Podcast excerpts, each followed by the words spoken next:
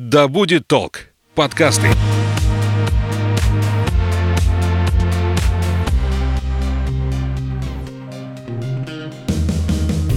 Серия подкастов «Вне себя». Все о человеке и его развитии. Александра Михайловская и Мария Белышева поговорят о ресурсной и теневой стороне человека, о женской сексуальности и духовности, о красоте и здоровье тела, об успехе и трудностях на пути его достижения, а также о любви и ее поисках в этом мире. Всем привет, я Александра Михайловская, это подкаст «Вне себя». Здесь мы говорим о психологии человека и возможностях развития. Сегодня мы поговорим на тему «Мама, я не хочу замуж». Это про то, как женщина выбирает партнера для создания семьи, что заставляет женщину отказаться от замужества, как не ошибиться в выборе партнера и построить прочные отношения на всю жизнь, чем же плох гражданский брак и что такое свобода в отношениях. У нас в гостях Мария Белышева, Лешева, практикующий психолог, нутрициолог, руководитель школы красоты и здоровья и клуба осознанных женщин. Маш, привет. Привет, Саш, привет всем. Вот тема нашего сегодняшнего разговора «Мама, я не хочу замуж». Такая тенденция есть у многих девушек, замечается в последнее время.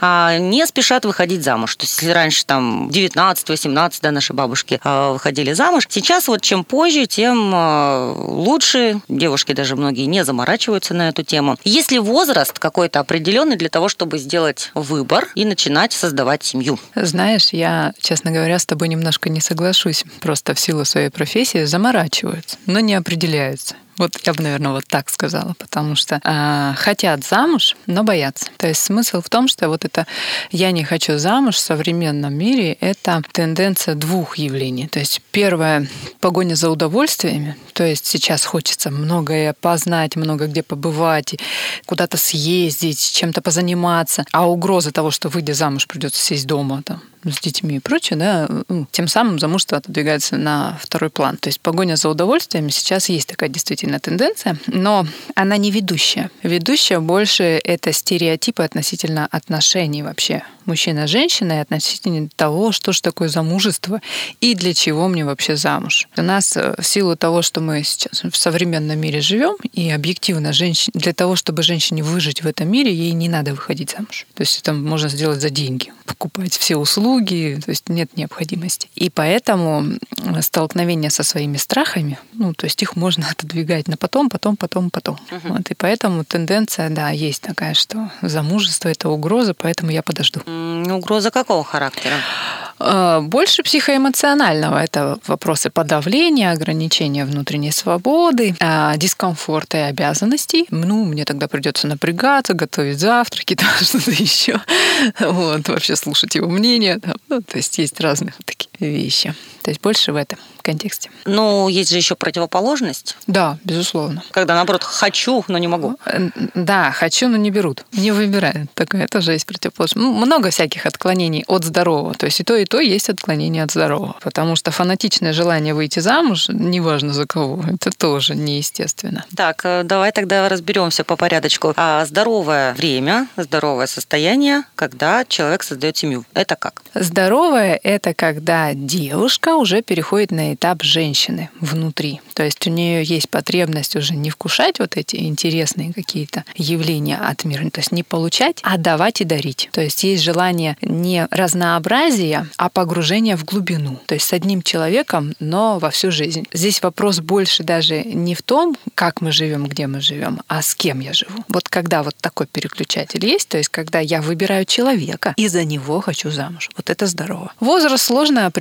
потому что психический возраст от физического может очень сильно разниться. Но тенденция такая у нас, что психический возраст современных женщин, он несколько притормаживается, то есть мы вечные девушки, даже когда у нас в 25, ой, даже когда у нас в 50 там женщины назовут, можно оскорбиться, хотя по факту это так. Это как раз и говорит о том, что вот внутри женщина не солидарна со своим возрастом биологическим. То есть вот здоровый вариант это когда репродуктивный период осуществляется в браке. Ну, от 27 лет уже такой ярко выраженный. Он и раньше может быть, да. Но когда гормоны уже кричат внутри, это вот от 25-27. Так, ну а тогда получается нездоровые варианты это как? Не Нездоровые варианты, то есть вот момент нежелания выходить замуж, да, то есть это стратегия, когда женщина чаще всего себе э, тренирует мужские стратегии поведения. Я сама, я сильная, я смелая, я могу. И, и за счет вот э, этого она может долго быть одна. Но эта тенденция, она опасна тем, что женщина привыкает к одиночеству, и действительно потом очень сложно ужиться с человеком на одной территории. Эта тенденция сама «я смелая, я сама», да, это, конечно, проявление чистой воды недоверия к мужчинам. То есть чаще всего это негативный детский опыт, либо отсутствие отца в жизни, либо э, негативный опыт с ним, да, то есть пьющий, агрессивный, а, не уделяющий внимания, там террорист некоторый, да, тиранчик такой. Вот. Ну, либо еще какие-то, конечно, варианты, но это самый распространенный. Но есть же еще мужчины, мы выбираем, нас выбирают, да? У них же тоже идет сейчас неготовность. Как показывает практика, там тренинги, какие-то курсы, лекции в основном посещают девушки. То есть они стараются развиваться, стараются вот работать над отношениями, над собой, над своими какими-то задачами, проблемами. Мужчины чуть меньше. Не совсем так, потому что места развития просто разные. Вот я тоже придерживалась долгое время этой позиции, пока не сходила на бизнес-тренинги. И я поняла, что все мужчины там. Вот, и у меня пазл сложился в голове. То есть смысл именно в том, что мужчины, в отличие от женщин, они идут сразу по двум путям. Это профессиональная реализация и личная. Ну, то есть женщина тоже так идет, но приоритеты разные у женщины чаще всего приоритет в личную сферу. То есть, если она в личной сфере не реализуется, она не окей, она не до. А у мужчины наоборот. Если он в профессиональной сфере не реализуется, да, он не до мужчина. И, конечно же, расходы в семье выше, чем расходы самого на себя, любимого. Поэтому вот чисто из этого, из этой даже тенденции мы понимаем, что невыгодно ему рано жениться. То есть он не потянет, он не готов, внутри он не уверен. И это, да, это одна из важных таких э, основных причин, из-за которых мужчины тянут.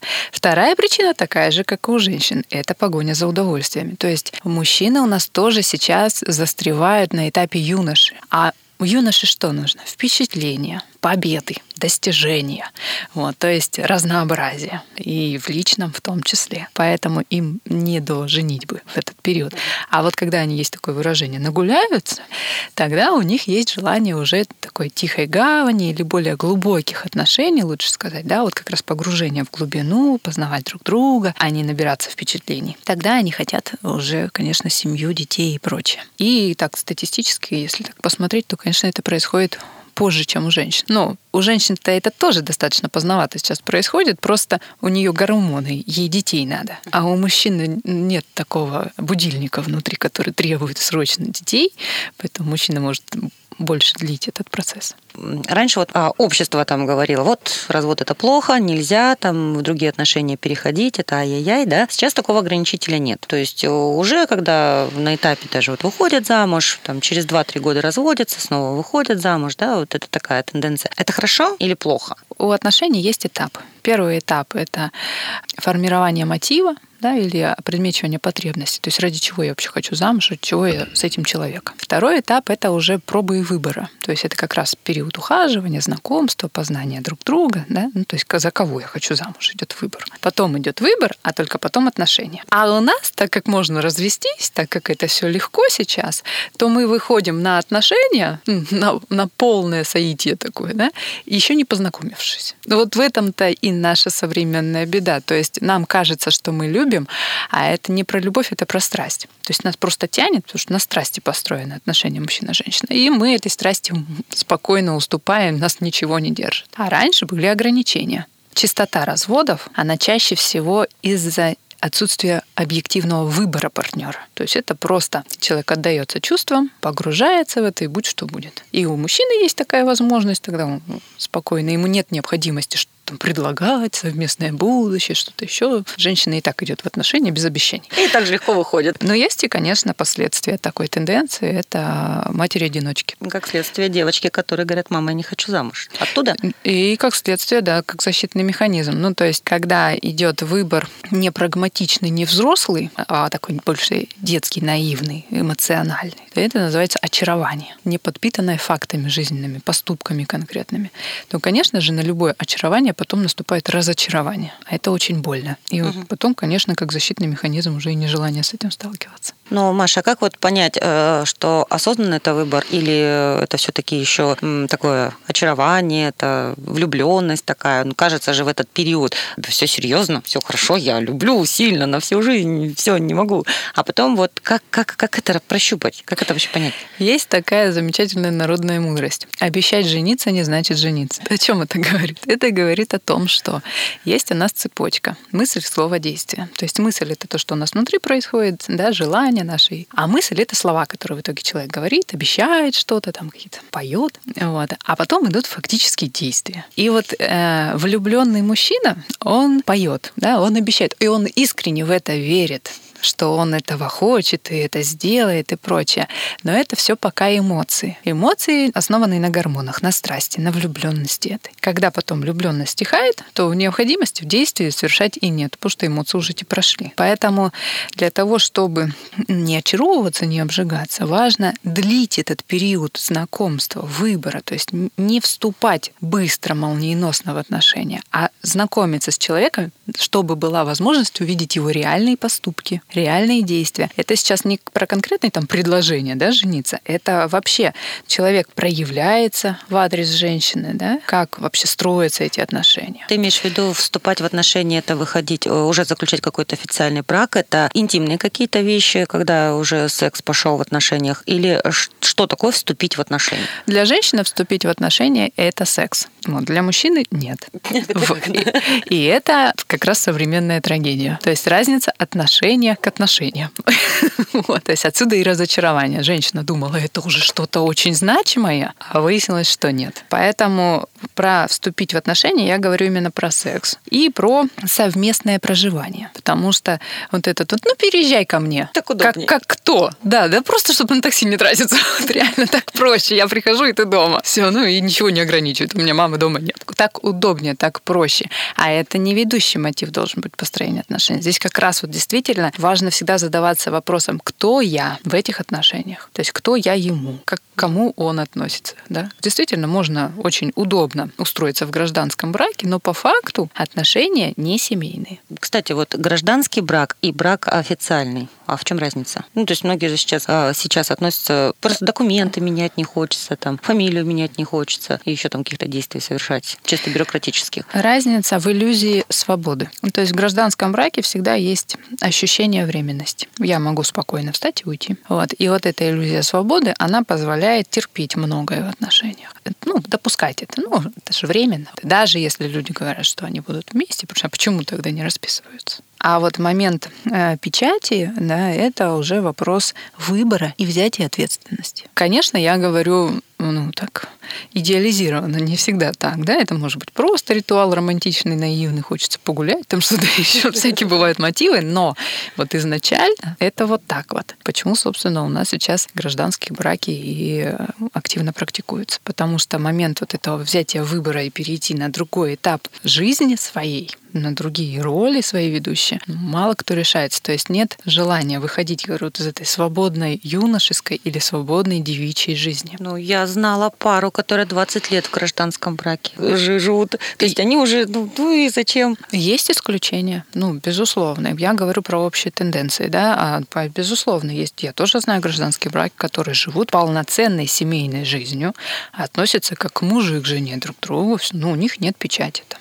когда-то не сделали, а потом и не нужно уже. Но это исключение из правил. Ну, смотри, давай тогда вернемся к этому периоду конфетно-букетного романа, да? Как, как, его... вот, вот это вот прям точный акцент, да. Как его принято определять, да. Ну, сколько он должен длиться, чтобы не перегорело, чтобы потом не поздно было, или наоборот, не слишком рано?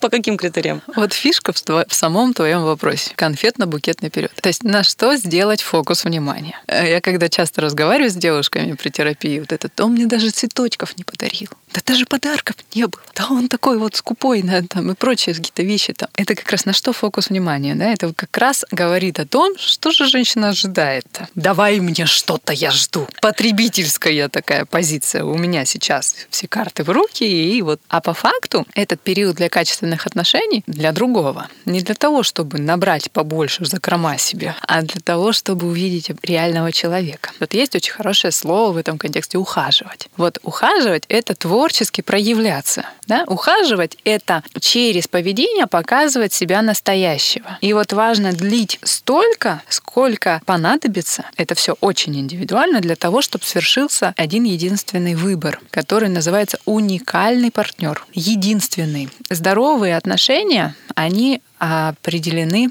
несколькими характеристиками критерий, и одна, один из них, ведущий, это единственность партнера. Кроме него я с собой рядом никого не вижу. И когда идут мысли из разряда «он плохой, значит, надо искать другого», мои цели хорошие, это он просто какой-то не такой. Это значит уже не критерий единственности. Да? То есть он взаимозаменяемый элемент такой. А это прямой путь к созависимым отношениям и разочарованиям. Ну, может же быть так, что не он а взаимозаменяемый, его можно другим заменить, а у меня нет образа того партнера, партнера, который мне подойдет? Здесь вопрос не образ конкретного партнера. Здесь вопрос в том, кем я себя ощущаю рядом с, с этим конкретным человеком. Кем я себя чувствую. Вот. Здесь важен не цвет глаз, волос, количество денег, там, статус, что-то. Здесь вообще не об этом. Здесь больше вот когда мы вдвоем находимся, я рядом с ним кто-то. Бывают мамочки, бывают маленькие девочки, за которыми ухаживают, бывают страстные любовницы, любимые женщины, да, бывают бывают любимые любящие женщины. Вот, то есть вот фокус вот сюда. Бывает, я ломовая лошадь рядом с ним, да. Вот, там, И я, меня это устраивает. Я генерал, а он, да, исполнитель солдат. То есть всякие бывают роли. Вот. И вот здесь вот, да, больше верность себе. То есть кем я хочу быть рядом со своим мужем. Это первый момент. Ну, а второй, конечно, это умение уважать, умение любить вообще. Чтобы быть рядом, а еще и за кем-то, замужем. Здесь важно тренировать вообще способность любить, а, способность доверять и уважать. Кстати, вот это тоже вопрос равенства. Ты сейчас сказала за мужем, замужем. Это как? А, э, это когда есть уважительные доверительные отношения, но у каждого партнера свои функции. В традиционном таком раскладе, да, я не говорю, что это только так.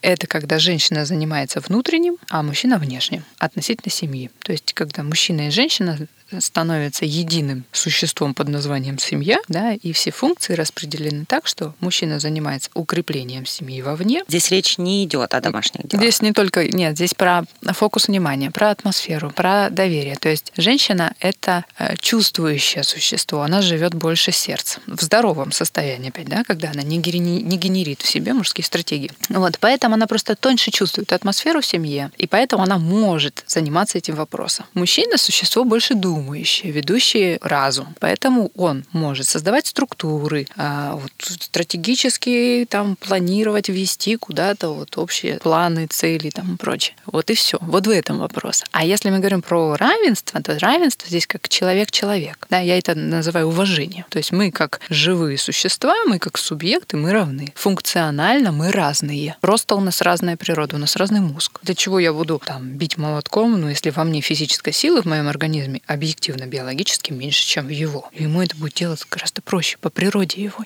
Не обязательно, что это мыть посуду. Это про реализацию своих талантов там, где это, естественно, природой. Как девочку воспитывать, подготовить к замужеству, чтобы потом не случилось развода, не случилось болезненного каких-то отношений? Можно? Первое, что важно и девочке, и мальчику, это опыт безусловного принятия. То есть вот эти вот первые полтора года святые для того, чтобы ребенок почувствовал себя значимым в этом мире. И если это базовое безусловное принятие вписано, то это уже полдела, потому что у большинства там пробелы. Второе — это, конечно же, укрепление ее уверенности женской. То есть есть у нас кризисы, там комплекс электро в районе 5 лет, есть э, комплекс, есть пубертатный период, да, 12-15 лет, то есть периоды, когда ее самооценка, кто я как девочка или девушка потом, да, они достаточно уязвимы. И здесь очень важен позитивный опыт. Причем позитивный опыт с противоположным полом, да, то есть в детстве это папа или тренер какой-нибудь в какой-нибудь секции, если папы нету. В любом случае, либо какой-нибудь старший брат уважительно очень к ней проявляется, как девочки. Пубертатный возраст, это, конечно, уже отношения с мальчиками, больше сверстниками. Это первое. Безусловное принятие. Второе — это успешный опыт, где она крепко себя чувствует. Но самое святое — это, конечно, каноны вообще семейных отношений,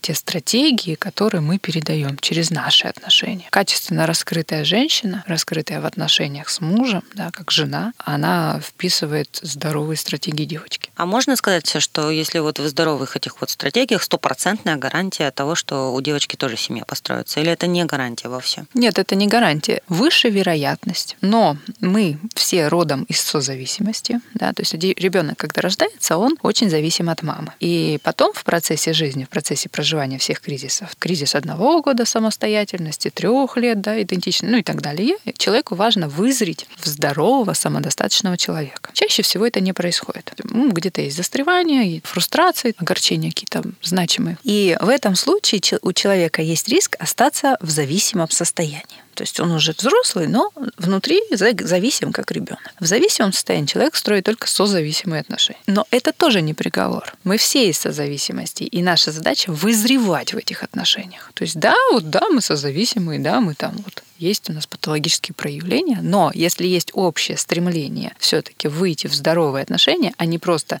винить друг друга, кто в чем не прав, то тогда можно в этих отношениях все равно к здоровым вызреть. Поэтому здесь важен прототип. К чему стремиться? Не рубить ни девочки, ни мальчику вот эту детскую мечтательность, да, о том, что может быть лучше, чем у вас, мама с папой. Вот. И если вот, вот эту мечтательность, саму претензию к жизни не надломить, то ребенок сможет вырасти, справиться с своими ограничениями внутренними, стереотипами и выйти на более высокий уровень отношений, чем у родителей. Но бывает так, что э, не хочет женщина замуж, не хочет она этих отношений, она прекрасно реализуется в какой-то там творческой сфере, профессиональной сфере. Это плохо и патология или так тоже бывает? Это больше от э, патологии. То есть это все равно уход от себя природный, потому что есть тело, тело есть инстинкты. И хотим мы или нет, но это на нас очень сильно влияет. Мы все животные по своей сути, там, в большом проценте очень. Нам необходимо реализовываться.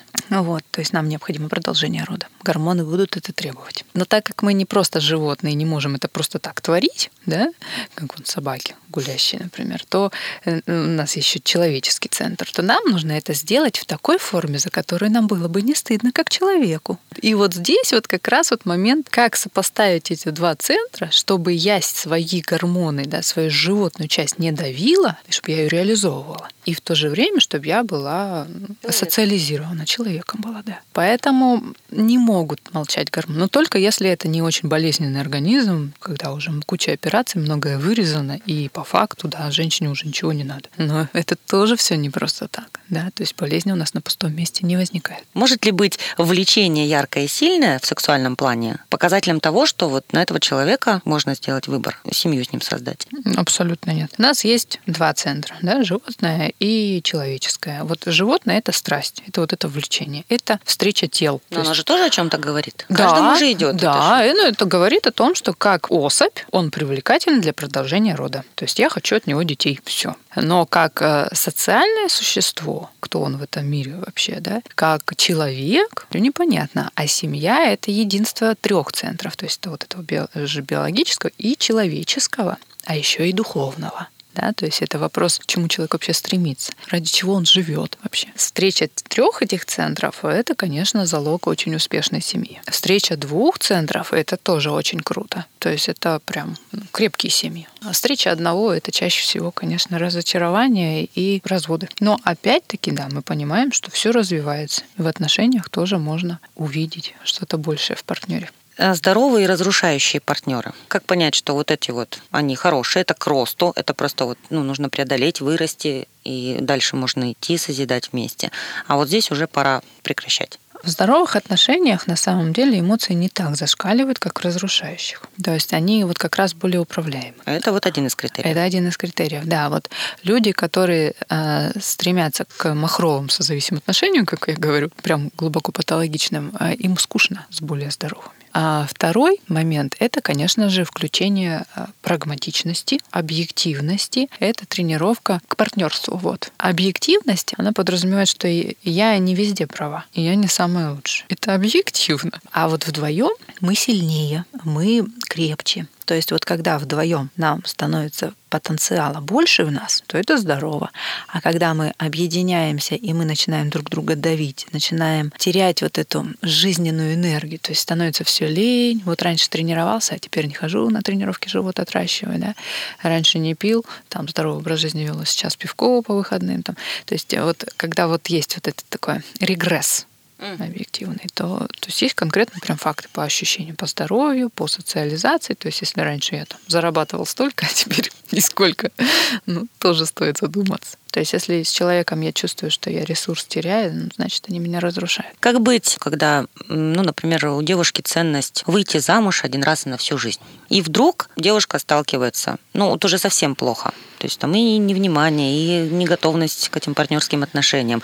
Ей бы пора бы уже выйти, но у нее вот эта вот э, ценность вот эта стоит. Как быть? Ну, это, конечно, очень индивидуально. Как быть? Это надо смотреть конкретно, да, с человеком работать. Но такое действительно есть, и это большая боль для женщины, и даже выйдя потом из этих отношений, она, ей очень сложно вступить в новые. То есть ей и одной быть стыдно, потому что ну, все пошло не так, как она верила. И вступить в новые страшно, потому что теперь она вообще не знает, чему верить. Но здесь важно что понимать, что вот это, казалось бы, хорошее убеждение, оно по факту ее ограничивало. То есть это иллюзия. То есть это убеждение, которое создало ей э, замок такой уязвимый, да, хрустальный. Вот. Потому что по факту у нас есть животные, и человеческое, и мы все как с теневой стороной, да, мы не идеальны. Ориентир на такие идеализированные убеждения, они, конечно же, чреваты разочарованиями. Здесь уже больше идет работа с убеждением. Безусловно, со снятием внутренних ограничений, да, то есть это люди, которые, чаще всего женщины, да, которые склонны к идеализации людей, вот э, мира вообще. Они от того, что вот можно видеть страшное в этом мире, да, пьющих пиво где-то там, да, в углу, там, и они просто от этого отстраняются, как будто этого нет ее иллюзорные установки, они могут жить. Да, так как она все, что не подходит ей, она откинула в сторону, как будто этого не существует. Но, конечно же, когда она выстраивает отношения с мужчиной, это все равно вылезет так как у всех есть животное начало, и оно вылезет, даже если она в себе это запрещает. Здесь как раз, кстати, момент еще единства со своим животным началом. Это уход от большой части себя. Так, а тогда как быть э, с давлением общественного мнения? Когда девушка для себя определила, что замуж она выйдет только когда поймет, только когда встретит. А она не готова, она спокойно с этим живет, но тут начинается, родители давят, когда ты выйдешь замуж, да пора бы тебе уже там близкие знакомые, там подружки замуж выскочили. И тут вот возникает дискомфорт. Как вот эти границы выстроить, что не лезьте в личную жизнь? Вообще дискомфорт в нашей жизни – это здоровое явление. Оно всегда будет. Как с этим жить? Ну, во-первых, уметь его проживать, то есть не застревать в этих эмоциях. А если же человек застревает в каких-то эмоциях, вот поговорить поговорил с мамой, мама там пропаганду свою провела про замужество, да, и пошла потом плакать. Почему так больно стало? Потому что у нее у самой есть страхи и сомнения по этому поводу. То есть ее задели за живое. Ей ткнули туда, где ну, в больной мозоль. Вот. А с этим просто стоит разбираться. Разбираясь со своими уязвимыми зонами, своими страхами, установками патологическими, э, в этом случае человек становится крепче, адекватнее, и он тогда сможет и слова адекватные подобрать родителю и объяснить, почему так, а не уходить в конфликт и в крик. Ну и устроиться так, чтобы это не беспокоило. А развод как э, бегство от каких-то трудностей. Ну, то есть вот есть у людей и потенциал в отношениях, и хорошие отношения, да, в большей степени они добрые, они партнерские, они созидающие, но возникает какая-то трудность, и человек бац, все, разводимся и убежали. По каким критериям понять, что вот здесь вот просто трудность, а вот здесь вот пора уже отношения прекратить? Это очень индивидуально, это сложный вопрос. Здесь как раз очень сильно зависит от проживания предыдущих этапов. Где произошел надлом? Ну, из-за чего захотелось завершить эти отношения? Если качественно проживаются предыдущие этапы, то, конечно же, вероятность прохождения кризиса в семье и не завершения их, она гораздо выше. Вот. А если были нарушения в предыдущих этапах, например, мотив построения отношений закончен, не вижу смысла. Или э, мотив жив и выбор был, но вот стал человек так раскрываться в отношениях, что и не ожидала, не увидела, то в этом случае, конечно, вопрос взаимности. Ну, то есть пойдет ли второй партнер навстречу, поможет ли он пройти этот кризис. Или это вообще внутренний кризис самого человека. То есть он сам себе где-то чего-то запрещал очень долго, да, жил с этим в 42 у него седина в бороду без ребро, и он пошел там чего-то. Ну, то есть и так тоже бывает. Да, поэтому все очень индивидуально. То, что пожалеть человек может, вероятность, конечно, высокая. То есть это вопрос осознанности выбора вообще, навыка выбирать у человека. Некоторые говорят, вот мы сейчас вот будем строить отношения и ни разу не будем ругаться. В ссоры, в эмоциональные всплески в здоровых отношениях, они же возможны? Да, конечно, безусловно. Они возможны. Вопрос только экологичности проживания этих эмоций да, и цели То есть чего хочется-то? Отстоять свою правоту или объективно договориться и увидеть какую-то реальность, объективную более, потому что если есть столкновение интересов, значит, мы там оба в чем-то неправы. Ну, чего-то не догоняем, недопонимаем, да, и мы можем друг другу расширить это мировоззрение, да, и прийти к общему, или упереться и бодаться постоянно, ну, а тогда это, конечно, чревато затаенными обидами и прочими вещами. А любовь это такое понятие универсальное? Вот можно дать определение ему? Или все-таки это плюс-минус? У каждого свое? В нашем мире любовью называют все подряд, безусловно, созависимые отношения в том числе.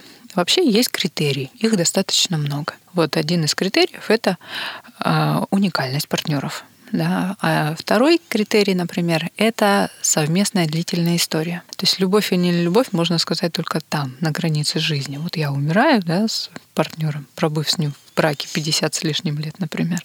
И вот здесь вот я могу сказать, любовь это была или не, любовь. Любила. А вот если скажу вот так вот, да, то значит это была не любовь, понимаешь? Так же, как есть, например, вот состояние ресурса и потенциала. То есть, когда мы вдвоем, нас больше, мы мощнее, чем когда я отдельно. Состояние внутреннего, внутренней устойчивости. Я могу быть без тебя. У меня нет такого состояния, что без тебя жизни нет. Как вот в созависимых отношениях есть такой принцип. С тобой мне плохо, но без тебя еще хуже. А здесь наоборот с тобой мне лучше, чем без тебя, но и без тебя я смогу, я не разрушусь. Взаимность – один из важных принципов. Взаимное уважение, да, взаимное доверие, взаимное ухаживание, забота – это вот все тоже важные характеристики здоровых отношений. Маш, ну вот, наверное, в завершении разговора чего девушке, женщине нельзя допускать ни в коем случае, если она хочет построить э, длительные отношения, если она хочет все-таки семью, крепкую семью. Какие ошибки не стоит совершать уже на этапе встречи с человеком? Здесь единственное, что может быть, это измена своей цели. Да? То есть бывают моменты, когда женщина в одиночестве сильно устает. Вот, и тогда она начинает соглашаться на сомнительные предложения, скажем так. Ну, то есть когда, допустим,